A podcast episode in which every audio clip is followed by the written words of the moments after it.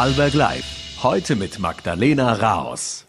Guten Abend und herzlich willkommen zu einer neuen Ausgabe von Vorarlberg Live. Gewaltschutz, künstliche Intelligenz und österreichische Musik. Das sind drei der Themen, mit denen wir uns in der aktuellen Sendung auseinandersetzen werden. Ins Studio kommt heute Henrike Brandstötter, Nationalratsabgeordnete der NEOS. Für ihre Partei ist sie unter anderem als Sprecherin für Frauen- und Gleichbehandlung sowie für Medienpolitik tätig. Mit ihr werde ich über Gewaltprävention sprechen. Denn morgen, den 25. November, wird der internationale Tag gegen Gewalt an Frauen begangen. Außerdem soll es in dem Interview um aktuelle medienpolitische Entwicklungen in Österreich und Brandstötters Partei, die NEOS, gehen. Zu Gast bei Vorarlberg Live ist heute auch der Musiker und Komponist Klaus Brünster. Mit seinem Austropop-Klassiker Wunderwelt ist der gebürtige Feldkircher, der seit mehr als 40 Jahren in Linz lebt, in den 80ern populär geworden. Gerade hat er sein achtes Studioalbum Menschen veröffentlicht. Zudem feierte er Anfang November sein 40-jähriges Bühnenjubiläum. Der Miterfinder der sogenannten computerakustischen Rockmusik mit Erdenklängen gibt uns heute Einblick in sein Schaffen. Zu uns kommt außerdem Paul Nemitz. Er ist seit 2017 Chefberater der Europäischen Kommission im Bereich Justiz und Verbraucher.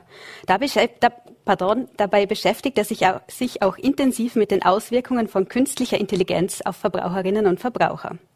Früher war der Deutsche Direktor für Grund- und Bürgerrechte und leitete die Reform der Datenschutzgesetzgebung auf europäischer Ebene. Heute hat er bei der zweiten Wissenschaftskonferenz in der Schafferei der Arbeiterkammer in Feldkirch die Keynote gehalten. Bei der Konferenz geht es um die Technologiefolgen für Arbeitnehmerinnen und Arbeitnehmer.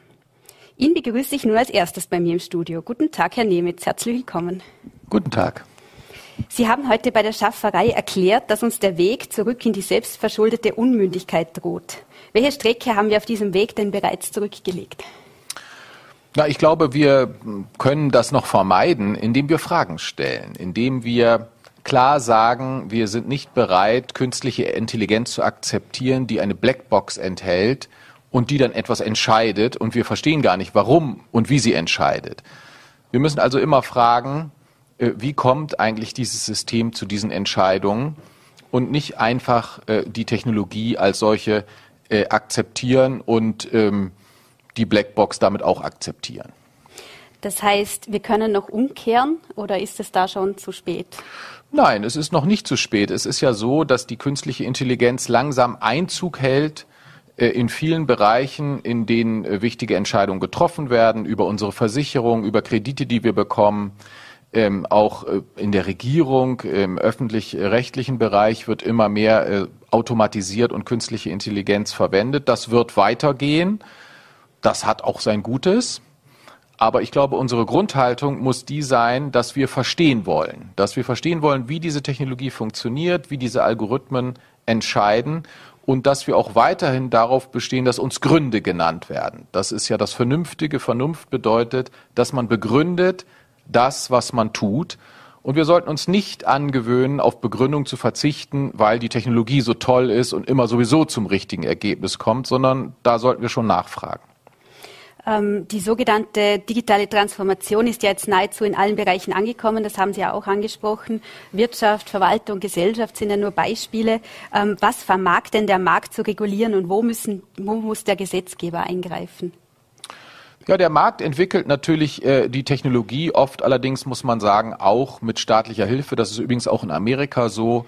Ähm, auch in Amerika wird äh, Technologieentwicklung gewaltig subventioniert, natürlich vor allem aus dem Verteidigungshaushalt. Das war bei Facebook so, das war bei Google so. Also da darf man sich keine Illusionen machen. Wenn wir da mithalten wollen, brauchen wir einen aktiven Staat, ähm, der aber erstens mal äh, schon aus den Haushalten auch Geld zur Verfügung stellt. Das machen wir aus der Europäischen Union auch. Ähm, dann brauchen wir äh, einen Staat, der die Macht der bereits bestehenden Digitalkonzerne so beschränkt und so reguliert, dass überhaupt die Möglichkeit besteht, für junge äh, Unternehmen, für Start-ups in den Markt einzutreten.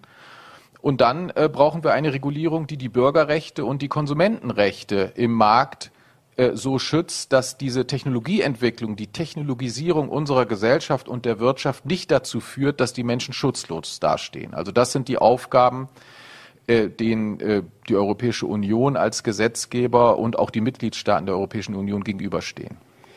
Ähm, sehen wir denn überhaupt schon wirklich die, die möglichen Folgen dieser Transformation? Also zum Beispiel jetzt die künstliche Intelligenz ist ja noch kaum reguliert.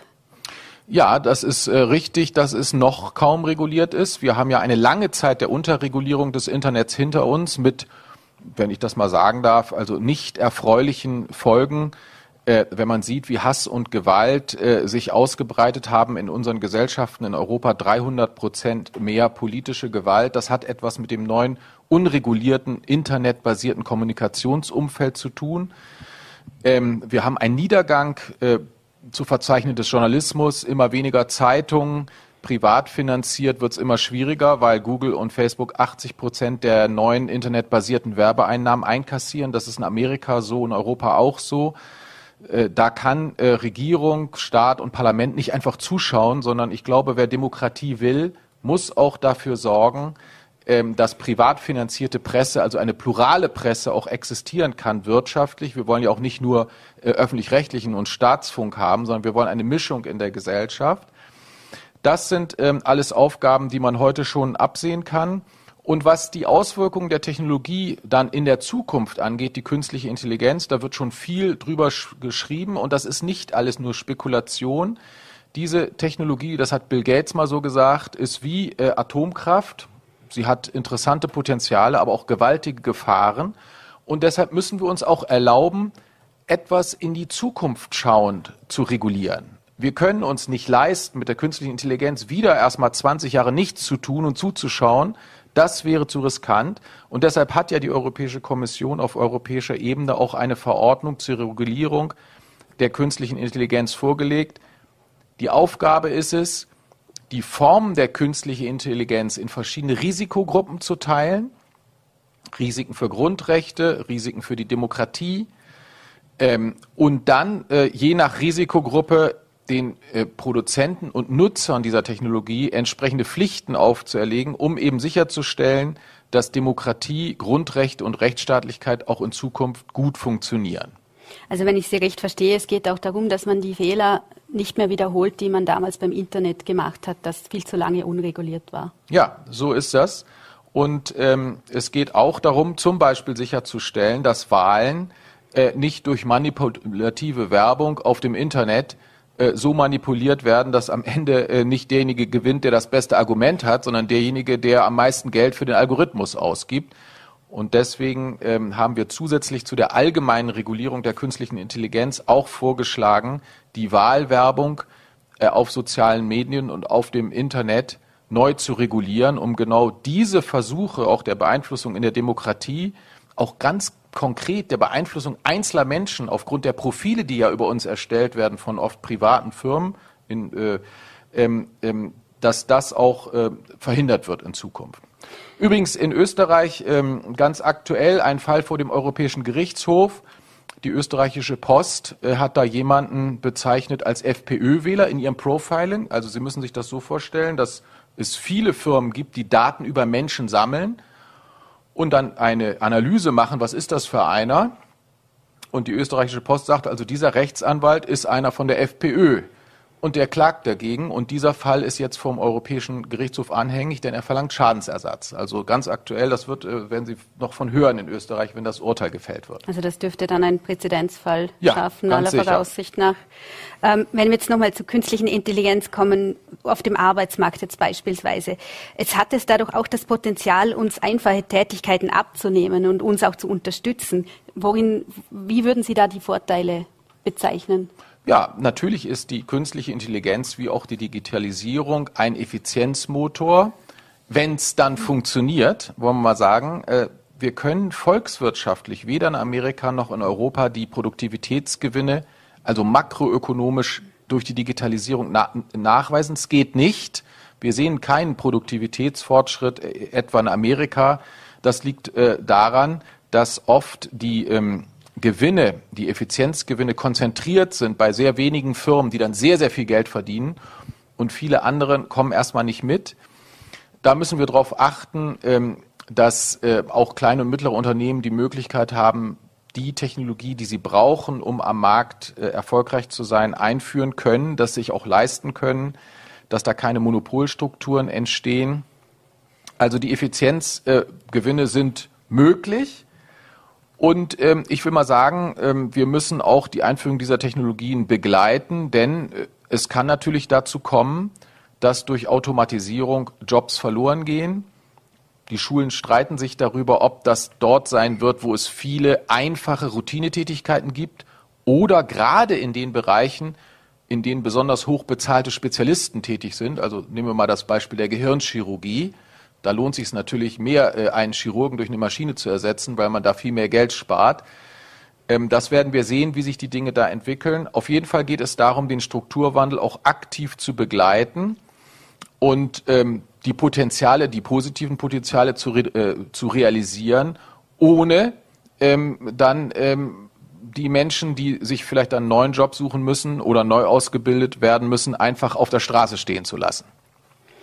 Ähm, jetzt hat zum Beispiel die Juristin Hilde, Hildebrandt äh, in einem Artikel aus dem Jahr 2019 geschrieben, folgenden Satz, wer eine KI-Anwendung auf den Markt bringt, muss künftig ebenso für Schaden und entstehende Kosten verantwortlich gemacht werden können wie Hersteller von Medizinprodukten. Bislang würden Software und Algorithmen nicht erfasst von der Produkthaftung. Was steckt denn da dahinter? Na, dahinter steckt, dass äh, das Wesen der künstlichen Intelligenz ja darin besteht, dass diese Programme sich weiterentwickeln können und wenn sie entsprechend programmiert sind, selbstständig lernen. Und dass es da zu Veränderungen kommen kann im Programm, die so vielleicht nicht voraussehbar war. Aber es war natürlich voraussehbar, dass das Programm selber lernen wird, weil es das ja kann. Und da stellen sich neue Fragen der Verantwortlichkeit äh, für dieses veränderte Programm. Und da muss man natürlich ganz klar sagen, wer ein lernendes Programm auf den Markt bringt, muss natürlich haften für das, was das Programm anrichtet, auch wenn das Lernen in eine Richtung geht, an die man vielleicht am Anfang nicht gedacht hat. Das ist also eine Haftungsfrage, ähm, die sich auch in anderen Zusammenhängen stellt. Wir haben einen Vorschlag gemacht zur Änderung der Haftungsregeln äh, für die künstliche Intelligenz, um auch Vertrauen zu schaffen, dass die Haftung ordentlich äh, dem ähm, Hersteller oder Nutzer zugeordnet wird. Ähm, denn sonst werden diese Programme ja im Zweifel gar nicht ähm, eingesetzt. Und es gibt natürlich auch dieses Thema wie bei Medikamenten, dass man nicht einfach das Produkt auf den Markt wirft und dann äh, wegschaut, sondern man muss im Lebenszyklus des Produkts, ob das ein Medikament ist oder künstliche Intelligenz, das Produkt weiterverfolgen. Das heißt konkret, wer eine Tablette auf den Markt bringt, der muss eben auch gucken, wie wirkt die Tablette. Und wenn man nach ein paar Jahren sieht, Menschenskinder, die Leute, die eine Glatze haben, die sterben immer, wenn sie die Tablette eingenommen haben, dann muss man mal was an der Mischung der Tablette ändern. Ja? Und genauso ist das bei der künstlichen Intelligenz. Wenn Sie nach einer gewissen Zeit sehen, die entscheidet immer falsch oder da funktioniert irgendwas nicht mehr, dann muss das ähm, in Ordnung gebracht werden. Und ich will mal sagen, eigentlich bräuchte man da Haftungsregeln nicht für, weil man ja hoffen kann, dass vernünftige Unternehmer das dann sowieso tun aus Eigeninteresse. Aber um das Eigeninteresse noch mal ein bisschen zu befördern, ist es gar nicht schlecht, wenn es dann auch klare wirtschaftliche Verantwortung für die Schäden gibt, die möglicherweise dann auftreten. Also unter Anführungszeichen, wenn ich jetzt auch den Vergleich bemühen darf, wie ein Zulassungsverfahren, das dann weiterläuft. Ja, also ein Zulassungsverfahren ist das nicht. Es ist eben eine Verantwortlichkeit für das eigene Produkt, wie das mhm. Wort schon sagt, Produkthaftpflicht. Äh, und die muss es natürlich auch geben bei selbstlernenden Programmen. Ähm, jetzt, äh, Sie haben auch schon vor unumkehrbaren Schäden gewarnt. Sollte es keine Regulierung bei der künstlichen Intelligenz geben, ha, gibt es da bereits unumkehrbare Schäden, die Sie schon sehen jetzt? Also es gibt eine ähm, wichtige Diskussion und da geht es sozusagen um die nächste Stufe der künstlichen Intelligenz, nämlich die sogenannte allgemeine oder generelle künstliche Intelligenz, in der die Programme nicht mehr nur eine spezifische Funktion ausführen, sondern wirklich wie der Mensch das Gelernte aus einem Bereich in viele andere Bereiche übertragen können. Und da äh, gibt es ein berühmtes Buch von einem der wichtigsten ähm, Professoren der künstlichen Intelligenz aus Amerika, Stuart Russell, der spricht da über das Kontrollproblem. Nämlich das Problem, dass wir darauf achten müssen, dass diese künstliche Intelligenz nicht so gut wird, dass sie uns Menschen in jeder Hinsicht überlegen ist und wir sie dann gar nicht mehr ausschalten können. Und wenn wir sie ausschalten wollen, weil sie ja cleverer ist als wir, schaltet sie sich selbst wieder an. Also um das mal konkret zu machen. Und das müssen wir natürlich verhindern. Wir müssen natürlich sicherstellen, dass wir Menschen immer diejenigen sind, die entscheiden, diese künstliche Intelligenz wird angeschaltet und ausgeschaltet. Und übrigens müssen wir auch sicherstellen, wenn wir Demokratie wirklich wollen, dass das Primat der Demokratie auch durchgesetzt wird, auch gegenüber sehr attraktiven und erfolgreichen Geschäftsmodellen und auch gegenüber sehr erfolgreichen und attraktiven Technologien. Also mit anderen Worten, man muss sich immer klar fragen, was für eine Welt will man? Will man eine Welt, die wir durch Demokratie gestalten oder gehört man zu denjenigen, die sagen, da ist ja toll, was aus Silicon Valley kommt und wir finden das super und lass mal die Technologie laufen und lass auch mal die, die Regeln machen, die berühmten Community Rules von Facebook, dann äh, geben wir unsere Freiheit auf und begeben uns in die Hände der Mächtigen das ist eine Option, ähm, der wir nicht nahestehen, sondern wir möchten, dass die Demokratie in Europa weiter funktioniert. Und ich würde auch mal sagen, wir können nicht immer nur über die Krise der Demokratie reden und dann Gesetzgebung und die Maßnahmen, die notwendig sind, um Demokratie lebendig zu gestalten, schlecht reden als Kostenfaktor und Ärgernis und Innovationshemmnis, sondern ich würde sagen, andersrum wird ein Schuh draus. Zum Glück können wir in Europa noch Gesetze erlassen. Unsere Demokratie funktioniert noch, wenn Sie nach Washington gucken. Da wird überhaupt kein Gesetz mehr erlassen. Es wäre gut, wenn Amerika selbst die Themen, die sich ja ganz offensichtlich stellen bei der Machtansammlung äh, bei Google, Facebook, Amazon, Microsoft und so weiter, selbst reguliert und selbst in den Griff bekommt. Wenn also mit anderen Worten auch in Washington mal die notwendigen Gesetze erlassen würden. Aber im Umkehrschluss bringt es nicht auch ähm, eine zu starke Regulierung vielleicht auch den, könnte der nicht auch den Fortschritt verhindern und anderen Staaten würde man dadurch das Feld überlassen? Jetzt ist die EU ja nicht kein Silicon Valley, um dabei zu bleiben. Ja, ich meine, diese Diskussion ist wichtig. Klar müssen wir darauf achten, dass unsere Regulierung so gestaltet ist, dass hier kein Innovationshemmnis wird. Und ich sehe das ehrlich gesagt nicht, sondern wir äh, haben ja zum Beispiel dadurch, dass wir klar sagen, wir wollen, dass die Menschen der Technologie vertrauen können, deshalb wollen wir guten Datenschutz, haben wir eine Tür in Richtung einer neuen Technologieentwicklung geöffnet, nämlich die Technologie, die notwendig ist, um ordentlich Datenschutz zu betreiben. Und das ist ein äh, sehr äh, profitables Feld, da läuft auch viel. Ich würde sagen, da wird ein bisschen zu wenig gemeckert, äh, zu viel gemeckert in Europa in Amerika Apple und Microsoft zum Beispiel werben mit ihrem hervorragenden Datenschutz. Und ich würde mir wünschen, dass äh, europäische Unternehmen da auch ein bisschen mehr Gas geben, um eben auch Vertrauen zu schaffen für ihre Produkte äh, und ihre Marken. Und ich glaube, ehrlich gesagt, da sind auch viele auf dem richtigen Wege. Also ähm, der Spruch von der Überregulierung, der ist immer so stammtischmäßig leicht dahingeworfen. Ich frage dann immer nach den konkreten Beispielen und will dann hören, wo steht denn nun konkret eine Regelung aus Europa einem konkreten Geschäftsmodell im Wege? Und da wird die Diskussion dann doch immer, sagen wir mal, sehr nebulös. Also meine These ist, man kann in Europa jedes digitale Geschäftsmodell äh, umsetzen mit unserer Regulierung, das heißt unter Wahrung der Grundrechte unserer Bürger ist die Datenschutzgrundverordnung. Da haben Sie ja, da sind Sie ja, da haben Sie die Reform der Datenschutzgesetzgebung geleitet. Ähm, deswegen wollte ich das auch noch ansprechen. Aber zeigt ja die Datenschutzgrundverordnung, wenn Sie sagen, dass da jetzt Konzerne wie Apple etc. auch ihre Privacy oder ihre Regeln da anpassen, könnt, wäre das auch eine Blaupause für künstliche Intelligenz? Dass Europa da vorangeht? Ja, ich glaube, wir können selbstbewusst in die Welt schauen, ähm, denn äh, die Kaufkraft des europäischen Marktes, also wenn Sie einfach mal multiplizieren, Anzahl der Bürger mal individuelles Einkommen und Kaufkraft ist schon sehr groß. Kein äh, Wirtschaftsraum dieser Welt, kein internationales Unternehmen kann sich leisten, an unseren Regeln vorbeizugehen. Das können sich keine chinesischen Unternehmen leisten, amerikanische auch nicht. Und deshalb ist es in der Tat oft so, weil eben im digitalen es am günstigsten ist, nur ein Geschäftsmodell zu verfolgen und das dann weltweit, dass die großen Digitalunternehmen ganz zwanglos ähm, sich dann im Grunde unsere Regeln aneignen und ihren Kunden auch in anderen Teilen der Welt versprechen, wir machen Datenschutz nach europäischen Standards und zwar überall auf der Welt. Ähm, wie sicher sind denn prinzipiell äh, unsere Daten jetzt eigentlich? Was hat sich da in der Zeitrechnung vor und nach der Datenschutzgrundverordnung jetzt verändert? Jetzt zum Beispiel für mich persönlich, vielleicht zum einen Freizeit, zum anderen am Arbeitsplatz. Ja, also was sich vor allem äh, verändert hat, ist, dass Sie Ihre Rechte ähm, die Sie ja haben. Sie haben das Recht, jedes Unternehmen, auch den Staat, jede Behörde zu fragen, welche Daten haben Sie eigentlich über mich? Äh, Sie, Sie haben äh, das Recht, äh, darauf zu bestehen, dass die Daten gelöscht werden, wenn Sie mit denen nichts mehr zu tun haben wollen. Es sei denn, es steht im Gesetz, die Daten müssen bleiben. Also bestimmte Daten können Sie natürlich, von denen können Sie Löschung nicht verlangen. Aber all diese Rechte können Sie effizienter durchsetzen und äh, in Österreich äh, haben wir ja den Max Schrems, äh, früher Student, jetzt Magister Schrems mit seiner Nichtregierungsorganisation NOYB, also None of Your Business. Der betreibt das ganz aktiv aus Wien mit immerhin 16 äh, Leuten. Ähm, die, es gibt sehr viele Menschen, die spenden an diese Organisation. Und ähm, der sorgt dafür, dass die Datenschutzbehörden ihre Arbeit machen und dass der Datenschutz im Interesse der Bürger auch durchgesetzt wird. Und an den Sie, kann man sich zum Beispiel auch wenden und sagen, hier, äh, wenn ich ein Unternehmen frage, was für Daten habt ihr, dann kriege ich gar keine Auskunft.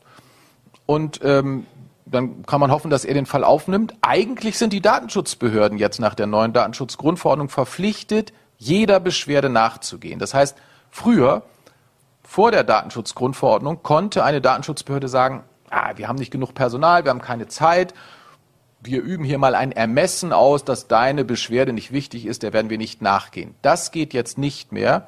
Und ich würde sagen, gerade Schüler, gerade Studenten, wenn sie mal wissen wollen, wie es funktioniert, schreiben Sie mal ein Unternehmen und sagen Sie mal, hier, schickt mir mal meine Daten, ich will mal wissen, was ihr über mich habt. Machen Sie das mal bei TikTok, machen Sie das bei Facebook, machen Sie das hier bei dem Verlag, bei dieser Zeitung, bei dieser Fernsehwebseite, probieren Sie es mal aus und wenn es nicht funktioniert, schreiben Sie einen ganz zwanglosen Brief mal an Ihre Datenschutzbehörde in Wien, dass die mal dafür sorgt, dass die entsprechenden Auskünfte erteilt werden. Das ist Bürgerrecht.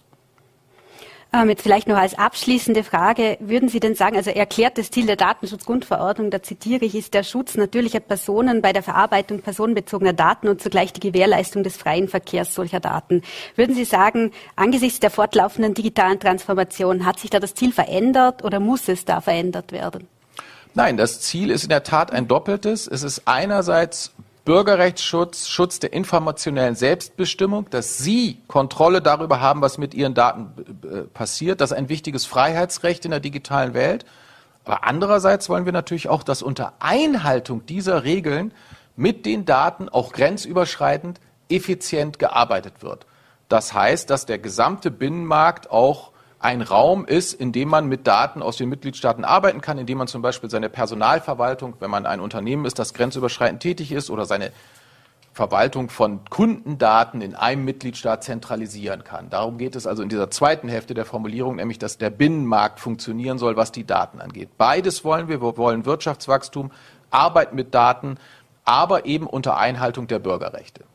Herr Nemetz, vielen herzlichen Dank für den Besuch im Studio und das vielen Gespräch. Dank. Und bei uns geht es nun weiter mit der österreichischen Innenpolitik, genauer gesagt mit der Opposition. Zu Gast im Studio ist die NEOS Nationalratsabgeordnete Henrike Brandstötter, die sich gerade auf Besuch in Vorarlberg befindet. Sie beschäftigt sich im Parlament für ihre Partei unter anderem mit den Themenfeldern Gleichbehandlung und Medien. Für die NEOS sitzt die gebürtige Salzburgerin seit dem Jahr 2019 im Nationalrat. Sie darf ich nun bei mir im Studio begrüßen. Schönen Abend, Frau Brandstötter. Vielen Dank für die Einladung. Äh, morgen findet der internationale Tag gegen Gewalt an Frauen statt. Im Vorjahr sind in Österreich 29 Frauen getötet worden. Heuer sind es bereits 28. Immer wieder hört man auch, dass Österreich das einzige EU-Land ist, in dem mehr Morde an Frauen als an Männern stattfinden. Hat Österreich denn ein Problem, wenn es um Gewalt gegen Frauen geht? Ja, Österreich hat ein Problem, wenn es um Gewalt gegen Frauen geht. Und Sie haben gerade die Zahl genannt. Bis heuer waren es 28 sogenannte Femizide, also Morde an Frauen, weil sie Frauen sind. Und diese Morde haben auch einen Hintergrund, und das ist das Patriarchat. Wir haben hier einfach noch sehr konservative Strukturen, wo Frauen ganz klar auch ihre Rolle zugewiesen wird und wo es sehr viele Beispiele gibt, wo Männer, wo Männer zeigen, dass Frauen äh, einen Platz haben, nämlich zu Hause hinterm Herd. Ich ähm, kann ein Beispiel bringen, ein sehr dramatisches Beispiel gerade aus Oberösterreich. In einer kleinen Gemeinde namens Scharten wurde der ehemalige ÖVP-Bürgermeister jetzt rechtskräftig zu sieben Jahren Haft verurteilt und die Bevölkerung oder ein Teil der Bevölkerung will diesen Schuldspruch nicht akzeptieren. Sie demonstrieren, sie demonstrieren damit auch gegen den Rechtsstaat, weil es für sie so schwer vorstellbar ist, dass ein netter Familienvater, ein freundlicher Nachbar, ein engagierter Politiker einfach auch ein fieser Verbrecher sein kann und eine Mitarbeiterin mehrfach vergewaltigt hat. Und der Umgang hier auch mit diesem Fall, auch der Umgang, dass er nach wie vor Mitglied der ÖVP ist, der Umgang, dass er vor wenigen Wochen noch eine Ehrenurkunde für besondere Verdienste rund um die Regionalentwicklung bekommen hat, zeigt, ganz klar, dass wir ein Problem haben. Es ist symptomatisch, dass ähm, wir einen sehr saloppen Umgang haben mit Gewalt gegen Frauen, mit Vergewaltigungen. Ich habe auch neue Zahlen mitgebracht, die ich mit einer parlamentarischen Anfrage erhoben habe. Wir hatten letztes Jahr, im Jahr 2021, 1060 Vergewaltigungen. Das waren nur die angezeigten Vergewaltigungen. Die Dunkelziffer ist deutlich höher. 90 Prozent der Fälle passieren im Bekanntenkreis, im Familienkreis und 256 dieser 1060 Fälle waren Mädchen zwischen 14 und 17 Jahren. Also wir haben ein großes Problem und wir müssen hier endlich aktiv werden. Ähm, was, wie sollte die Politik denn dagegen steuern? Sind die Gesetze aus Ihrer Sicht nicht ausreichend? Zuletzt hat die Bundesregierung ja darauf ähm, verwiesen, dass, dass, dass, dass die Budgetmittel deutlich gestiegen sind. So soll es ja für die Bereiche Frauen und Gleichstellung im nächsten Jahr 24,3 Millionen Euro geben, ein Plus von 32 Prozent. Prozent. Ist das denn oder ist das nicht ausreichend aus Ihrer Sicht? Na, die Mittel werden falsch eingesetzt. Wir haben tatsächlich hervorragende Gewaltschutzgesetze. Wir sind hier auch Vorbild für viele andere europäische Staaten. Die Mittel für den Gewaltschutz wurden deutlich aufgestockt. Hier sind jetzt genügend Mittel vorhanden, wirklich mehr als genug. Aber wir setzen nicht bei der Prävention an, nämlich dort, äh, wo es überhaupt dann erstmal zu Gewaltfällen kommt. Wir setzen dort an, wenn die Gewalt schon passiert ist. Und hier wird viel zu wenig getan, um eben auch diese konservativen Strukturen aufzubrechen, die Frauen in Abhängigkeit bringen. Ich sage immer, die Freiheit der Frau beginnt in der eigenen Geldbörse. Wir müssen Frauen die Möglichkeit geben, ihr eigenes Geld zu verdienen, unabhängig sein vom Partner und oder vom Staat, weil das, dieser Schritt in die Selbstbestimmung, in die Unabhängigkeit führt auch dann dazu, dass ich auch von einem gewalttätigen Mann nicht mehr abhängig bin. Wir wissen aus den Frauenhäusern, dass jede dritte Frau zurückgeht zu dem Gewalttäter zurück in die Familie, weil sie sich ein eigenes Leben nicht mehr leisten kann. Und da müssen wir ansetzen. Wir müssen dafür sorgen, dass an, an, allererster Stelle es ordentliche Kinderbetreuungsplätze gibt, dass es einen Rechtsanspruch darauf gibt ab dem ersten Lebensjahr des Kindes, damit Frauen arbeiten gehen können und ihr eigenes Geld verdienen. Und leider trifft dieser Wunsch, dieses Bedürfnis auf ja, wertkonservative Bürgermeister, die sagen, wir brauchen keine Nachmittagskinderbetreuung, weil wir haben hier intakte Familien. Oder dein Mann verdient doch eh Geld, warum brauchst du einen Kindergartenplatz? Es gibt Gemeinden, die zahlen Herdprämien aus, damit Frauen zu Hause bleiben und keinen Kindergartenplatz in Anspruch nehmen. Und das alles führt dann eben zur Abhängigkeit der Frau vom Partner und oder vom Staat. Es führt automatisch in die Altersarmut und das ist nicht erstrebenswert. Was wären denn da konkrete ähm, Dinge, die Sie umsetzen würden? Wären Sie jetzt in der Regierung? Was wären da Projekte, wo Sie sagen würden, da müssen wir ansetzen? Spontan kann ich zwei Projekte nennen. Erstens natürlich einen Kindergartenplatz, einen Rechtsanspruch darauf ab dem ersten Lebensjahr des Kindes. Das ist der eine Punkt. Der zweite Punkt ist, wir müssen die Altersarmut bekämpfen. Und da ist es ganz wichtig, dass wir endlich ein automatisches Pensionssplitting bekommen. Die Regierung hat das auch im äh, Koalitionsübereinkommen stehen. Bis jetzt ist aber nichts passiert. Und das bedeutet, dass Frauen dann auch, sie sind lange in Karenz, dann arbeiten sie lange Teilzeit und schlussendlich landen sie in der Altersarmut. Und das müssen wir dringend bekämpfen. Und hier ist äh, ähm, das automatische Pensionsbeding ein ganz, ganz wichtiger Baustein. Mit dem Gewaltschutzpaket ist auch eine verpflichtende Männerberatung eingeführt worden. 2022 betraf das rund 10.000 Gefährder. Ähm, wie beurteilen Sie denn diese Maßnahme? Bringt diese eine Verbesserung aus Ihrer Sicht? Es ist ein wirklich wichtiger erster Schritt, aber diese Maßnahme umfasst nur sechs Stunden und das ist einfach viel zu wenig für Täter. Also das sollte ausgeweitet werden. Unbedingt, das müssen wir ausbauen. Mhm. Jetzt in Österreich besteht ja auch eine sehr hohe, also große Gehaltskluft zwischen Männern und Frauen. Aktuell liegt der, ähm, dieser Unterschied bei 12,7 Prozent. Das heißt, dass Frauen in Vollzeit ums etwa 13 Prozent weniger verdienen als Männer. In Vorarlberg ist der Unterschied sogar noch höher, nämlich bei 22,2 Prozent. Was müsste denn geschehen, damit sich die Einkommen endlich angleichen?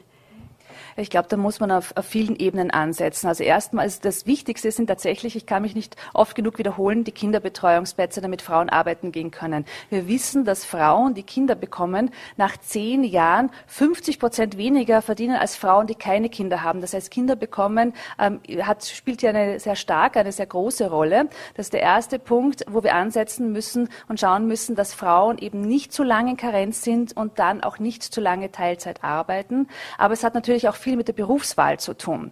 Es sind alle immer ganz überrascht und sagen, wir müssen jetzt Mädchen dazu bringen, dass sie sich mehr für die berühmten MINT-Fächer interessieren. Das sind Zukunftsfächer, das sind auch gut bezahlte Berufe, die daraus erwachsen. Aber vom Kindergarten, von der ersten Bildungseinrichtung bis zum Matura oder bis zum Abschluss einer Ausbildung wird Frauen auf sehr vielen Arten und Weisen mitgeteilt, wo ihr Platz ist. Das beginnt damit, dass es noch keinen ähm, geschlechtergerechten Kindergartenunterricht äh, gibt, dass die Unterrichtsmaterialien oder die Ausbildungsmaterialien der Elementarpädagoginnen und Elementarpädagogen überhaupt nicht angepasst sind an neue Lebensrealitäten. Das geht weiter, zieht sich über die Schulbücher, wo 70 Prozent der Darstellungen in den Schulbüchern sind männlich. Aber wenn gekocht, geputzt, gestrickt und gehäkelt wird, dann sind die Darstellungen weiblich. Und das sind nur einige von vielen Beispielen, wo Frauen auf ganz viele Arten und Weisen erzählt wird, ähm, wo sie hingehören. Und dann wundert man sich, dass man sich, dass sie sich nicht für technische Berufe interessieren. Und auch hier müssen wir dringend ansetzen in der Bildung. Wir brauchen besser ausgebildete Lehrer, sensiblere Unterrichtsmaterialien und müssen Frauen schon sehr früh befähigen, dass sie eben auch in diese Berufe gehen. Jetzt sind Sie ja auch Mediensprecherin der NEOS, deshalb möchte ich auch gerne mit Ihnen über Medienpolitik sprechen. Äh, jetzt hat, zuletzt hat die Grüne, ihr grünes Pendant, Eva Blimlinger in mehreren Interviews gesagt, dass sie sich unter Bedingungen die Finanzierung des ORF aus dem Bundeshaushalt vorstellen könnte. Was sagen Sie denn da dazu? Wäre das eine gute Idee? Also ich bin ähm, sehr verwundert über die Interviews der Kollegin, die ja auch unter anderem in einer ORF-Sendung letzte Woche äh, auf die Sideletter angesprochen worden ist, also wo sich dann Grüne und ÖVP diverse Top-Jobs äh, aufgeteilt haben, auch im ORF. Und sie meinte dann, na ja, man haben sich entscheiden können, ob man ein naiver Idiot ist oder ein korrupter Idiot. Weiter hat sie nicht gesprochen, aber die Selbstbezichtigung offensichtlich, offensichtlich als Zweiteres finde ich dann schon sehr interessant. Ähm, und daran will man überhaupt nicht rütteln. Und ich ganz ehrlich, ich weigere mich, darüber zu sprechen, wie wir den ORF finanzieren, wenn wir nicht vorher darüber sprechen, was muss denn der öffentlich-rechtliche Rundfunk können und was muss er leisten, wozu ist er da, was ist nicht seine Aufgabe, wo ähm, ist diese, wo sind manche Aufgaben bei den Privaten deutlich besser aufgehoben, wo muss er besser werden im Bereich ähm, des öffentlichen Mehrwerts, den er auch schaffen muss? Und dann Erst dann können wir darüber sprechen, wie wir den ORF finanzieren. Und dazwischen sollten wir auch noch darüber sprechen, wie wir ihn entpolitisieren und hier ordentliche Gremien schaffen, einen ordentlichen Aufsichtsrat, der auch mit Menschen besetzt ist, die die Fähigkeit haben, in einem großen Medienunternehmen zu arbeiten und einen ordentlichen Vorstand haben, der nicht äh, von der Politik besetzt wird. Seine Änderung der Finanzierung wird es jetzt ergeben müssen, nach dem entsprechenden Urteil auch.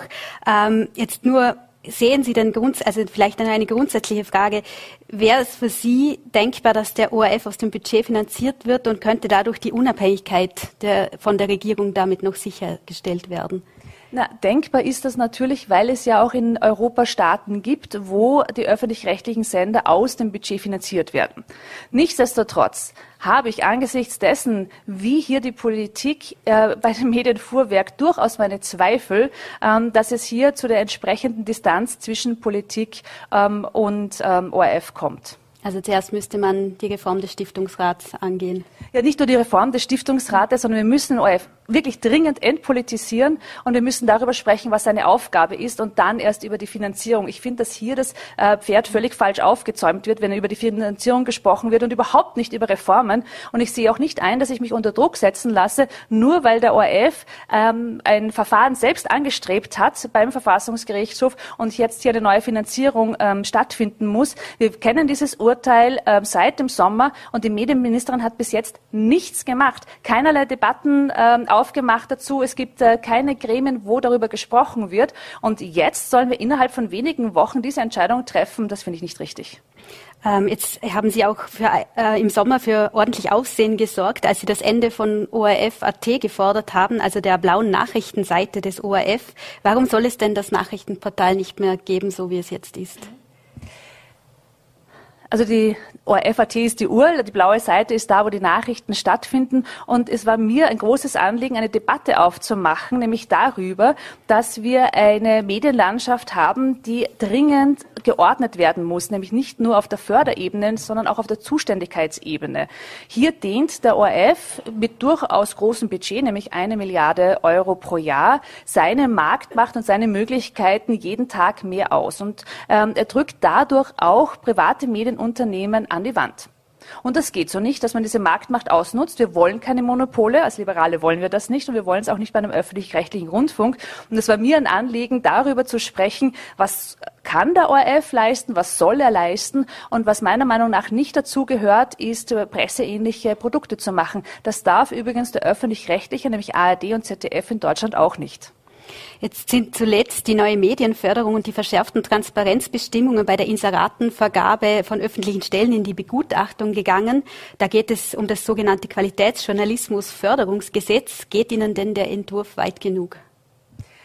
Also ähm, ich finde es auch hier an dieser Stelle bedauerlich, dass neue Töpfe aufgemacht werden, neue Zuständigkeiten definiert werden, aber wir nicht die Debatte darüber führen, welche Medienlandschaft wollen wir denn eigentlich in Österreich haben und auch dann darüber sprechen, wie finanzieren wir diese.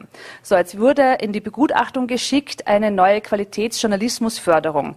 Da die Zugangskriterien sind lachhaft, denn ähm, Printmedien äh, müssen mindestens, äh, also die Tageszeitungen müssen mindestens äh, sechs Journalisten Journalisten nach Journalisten KV oder Journalisten ähnlichem KV angestellt haben, also eigentlich jeder.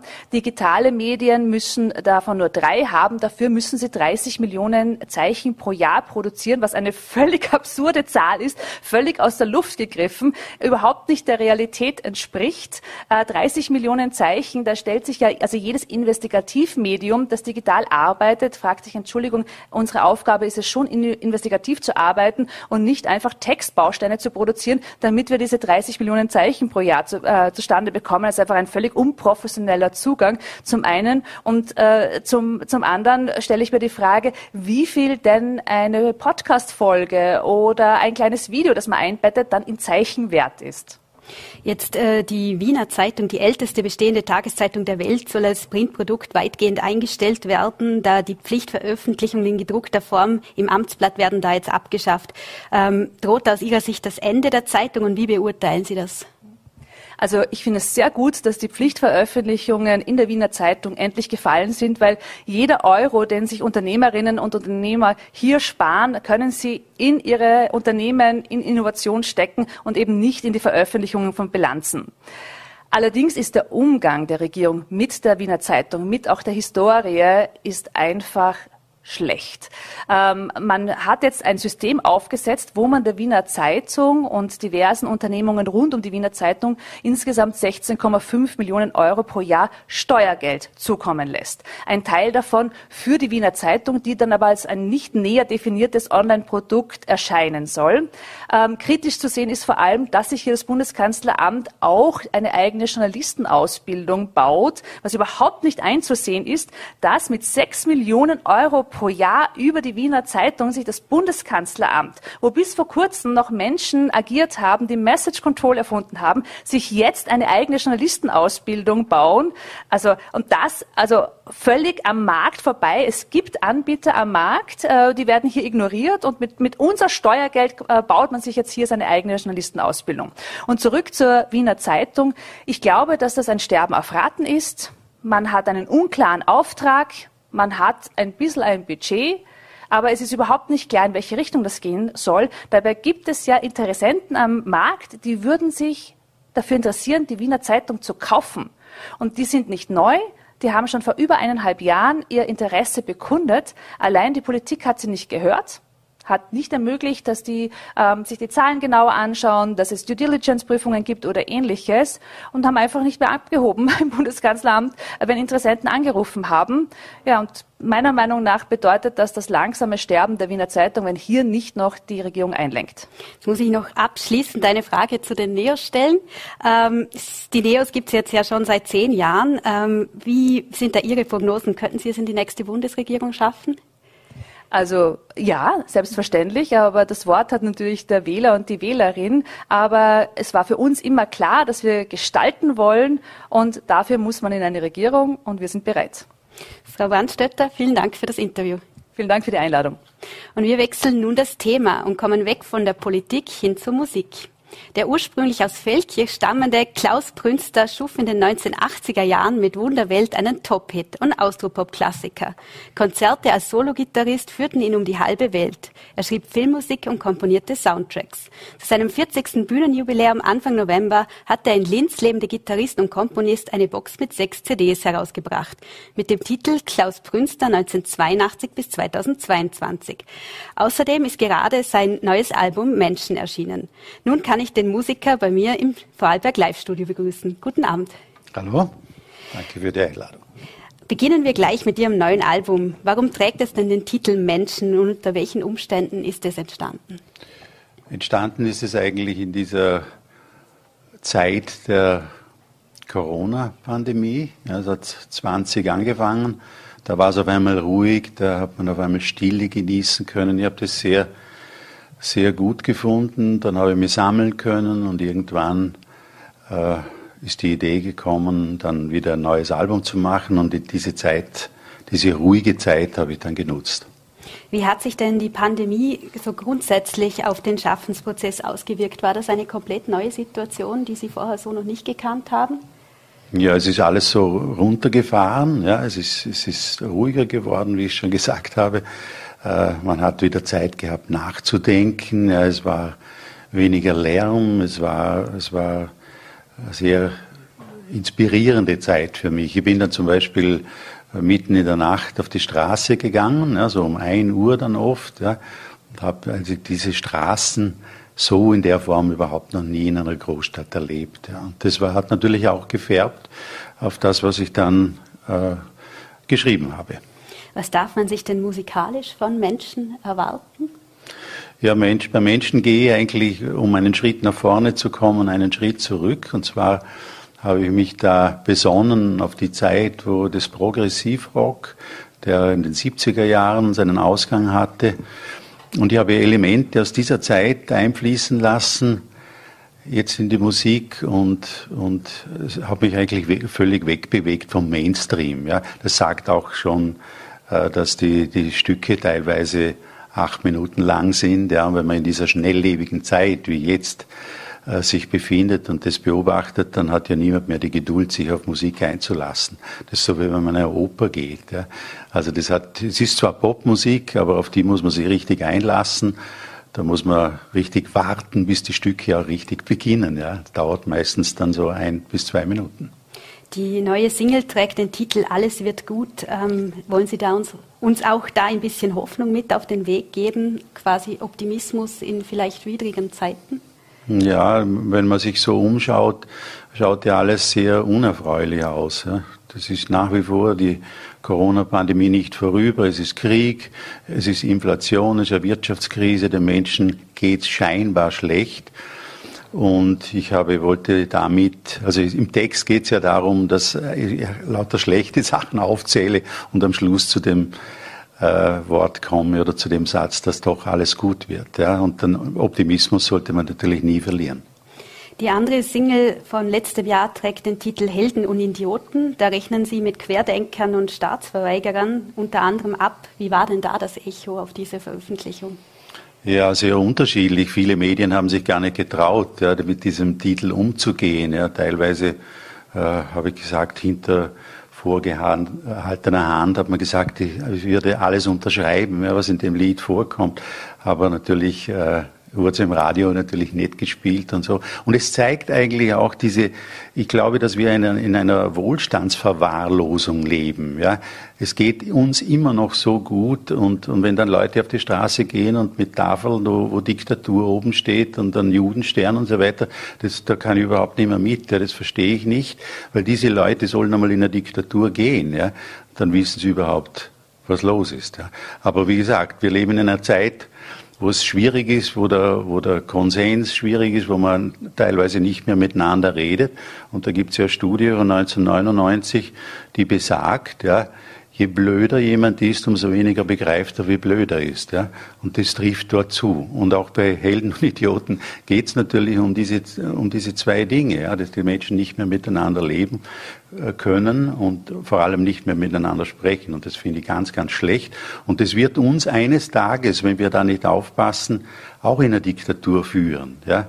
Weil wenn die Masse, ja, und ich glaube, dass jetzt 40 Prozent schon sind, die, die die Idioten sind, sage ich mal, äh, wenn die dann immer mehr werden, dann kann man sie eigentlich nur noch diktatorisch bewältigen. Und so traurig das klingt. Das, die können mit der Freiheit nicht umgehen und können das auch nicht schätzen. Und das ist ganz eine schlechte Entwicklung, meiner Meinung nach. Laut den oberösterreichischen Nachrichten hat sie damals beim Anschauen einer Parlamentsdebatte im Fernsehen der Zorn überkommen. Ähm, warum war das der Fall? War das aus den geschilderten Gründen oder was war da der spezielle Anlass? Ja, ich hatte eben in der Corona-Zeit viel Zeit, äh, bin im Studio gewesen, haben fern gesehen, dann haben wir natürlich auch die, die Parlamentsdebatten angesehen und musste feststellen, dass praktisch unsere Vertreter im Parlament, unser aller Vertreter, die mit unserem Steuergeld dort sitzen, eigentlich nur eines tun, sich gegenseitig anzuschwärzen, anzuschütten und, und sind überhaupt nicht auf Konsens aus, sondern auf Streit. Ja? Und es geht um unser Wohl, es geht um unser Land, es geht um Solidarität und das muss ich leider total vermissen. Darum habe ich dort auch ein paar Leute kritisiert im Lied. Sie äußern sich ja als Künstler immer wieder zu politischen Themen, sind ja Ihr Videoclip The Train ist beispielsweise auch beim großen Konzert Voices for Refugees in Wien äh, vor mehr als 120.000 Menschen gezeigt worden. Warum ist es Ihnen da wichtig als Künstler, dass Sie da Stellung beziehen? Ja, ich habe in meiner langen Karriere natürlich schon sehr viele Dinge gemacht. Ja. Und es muss jetzt mehr sein als einfach nur irgendwie Musik zu machen. Ja, ich möchte dem Ganzen den Sinn geben. Das mache ich allerdings schon seit 1985. Das wissen nur viele nicht. Habe mich immer wieder mit, mit, mit solchen Themen auseinandergesetzt und, und bei The Train 2015 war es ja so, das war ja die große erste Flüchtlingswelle und damit wollte ich eigentlich eine Unterstützung unserer westlichen Demokratie ausdrücken und im Prinzip ist die Aussage, dass der Zug in den Westen fährt, ja, weil dort eigentlich die Freiheit stattfindet, auch wenn sie manchmal zu hinterfragen ist und nicht in die andere Richtung.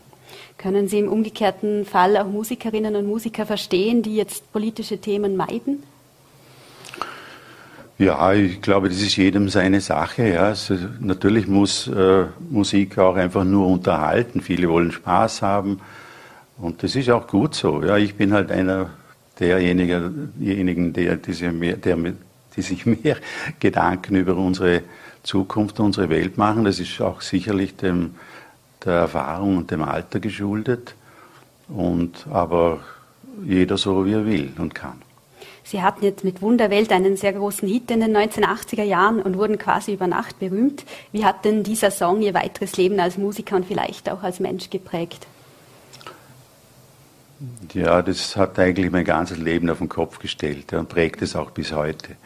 Das war der Auslöser für so, so viele Dinge. Ja, ich habe sehr viele Filmmusiken geschrieben in der Zwischenzeit auch. Das war natürlich alles geschuldet diesem Erfolg. Ja. Und man muss halt total demütig sein. Ja. Und wenn es einmal im Leben sowas gelingt, ja, schöner ist es, wenn es noch öfter passiert. Ja. Aber wenn es einmal passiert, dann muss man eigentlich wirklich sagen, äh, dass man hier äh, zufrieden sein soll. Ja?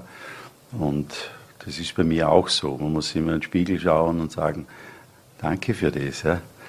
Weil es ist nicht selbstverständlich, weil man weiß, auch gerade in der Musikbranche ist so, dass meiner Meinung nach ungefähr 80 Prozent Glück ist. Ja, das ist nicht das Glück, was ein Lotto-Sechser äh, hat, sondern man muss am richtigen, zum richtigen Zeitpunkt am richtigen Ort sein. Ja, das muss alles ineinander stimmig sein. Es muss der richtige Song sein. Und, und dann kann es passieren. Ja, dass man sehr hart daran arbeiten muss, immer, äh, um sowas zu erreichen, ist auch klar. Jetzt feiern Sie gerade Ihr 40. Bühnenjubiläum ähm, in vier Jahrzehnten. Welche Meilensteine haben Sie in dieser Zeit denn besonders geprägt und worauf blicken Sie am liebsten zurück? Ja, das ist eine schwierige Frage. Ich weiß. Ja, natürlich ist es immer so, verknüpft ist natürlich immer mit dem großen, mit dem großen Hit. Und dann gibt es aber trotzdem, es gibt so viele tolle Konzerte, die ich gespielt habe. Eines vielleicht herauszunehmen. Ich habe 2009 für die Eröffnung des Internationalen Brucknerfestes in Linz habe ich einen Kompositionsauftrag bekommen ein Stück zu schreiben für Gitarre und Orchester und Chor. Das habe ich gemacht, habe ich selber gespielt. Und dann, ich habe davor ein bisschen weniger Konzerte gegeben und dann habe ich so, bin in der Garderobe gesessen und dann kam das berühmte Klopfen. Fünf Minuten vor dem Auftritt, Orchester saß auf der Bühne, ich gehe raus und habe mir gedacht, wenn ich das jetzt überlebe, dann kann mir nie mehr irgendwas passieren im Leben. Und dann habe ich begonnen zu spielen und rundherum waren die Streicher und die haben mich wie auf einer Wolke weggetragen. Das war ein Riesending und seit dort habe ich dann wieder regelmäßig auch Solokonzerte gespielt.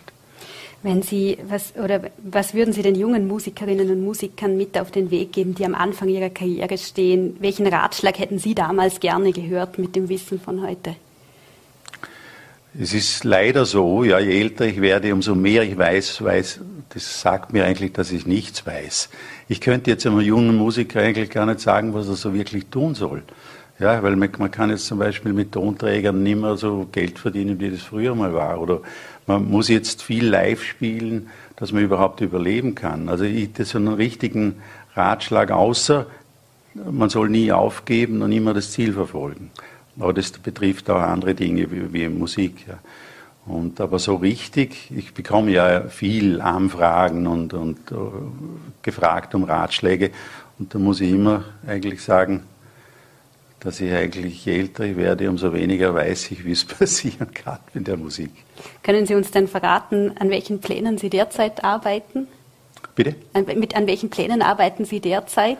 Ja, jetzt bin ich gerade auf Promotion-Tour für die neuen Sachen, also das, diese Werkschau, die meine popmusikalische Tätigkeit in den 40 Jahren umfasst und das neue Album Menschen. Das ist das, was mich jetzt noch die nächsten Wochen beschäftigt und dann bin ich eigentlich, dann plane ich für nächstes Jahr äh, die Live-Shows mit diesem Programm. Dann soll auch eine, eine ganze Blu-ray mit ungefähr 70 Videotiteln kommen, Videoclips. Und ja, dann mache ich mir natürlich schon wieder Gedanken über neue Stücke. Als letzte Frage noch, äh, Sie stammen zwar aus Vorarlberg, leben aber schon sehr lange in Oberösterreich. Welche Verbindungen haben Sie denn noch zu Feldkirch? Ja, Feldkirch ist mein Heimatort. Ja, da lebt auch meine, meine Brüder. Ich habe drei Brüder und mein Vater lebt auch da noch. Und da komme ich natürlich im, im Jahr drei, viermal komme ich natürlich nach Vorarlberg und komme natürlich irgendwie immer wieder zurück so. Ja. Aber mein Lebensmittelpunkt ist in Linz. Dort habe ich dann meine eigene gegründete Familie mit meinen zwei Söhnen und wir fühlen uns recht wohl dort. Und äh, es ist auch sehr zentral gelegen, man schnell in Wien, man schnell in München und so. Es ist, kommt meiner Tätigkeit auch zugute und so wird es wahrscheinlich bleiben. Herr Punster, herzlichen Dank für das Gespräch. Danke auch. Damit erreichen wir das Ende der heutigen Sendung. Vielen Dank, dass Sie eingeschaltet haben, liebe Zuschauerinnen und liebe Zuschauer. Ich hoffe, es war heute spannend für Sie und freue mich, wenn wir Sie morgen wieder bei Vorarlberg Live begrüßen können. Wie immer finden Sie uns auf Voller.t, VNRT und auf Ländle TV. Machen Sie es gut. Danke fürs Zuschauen.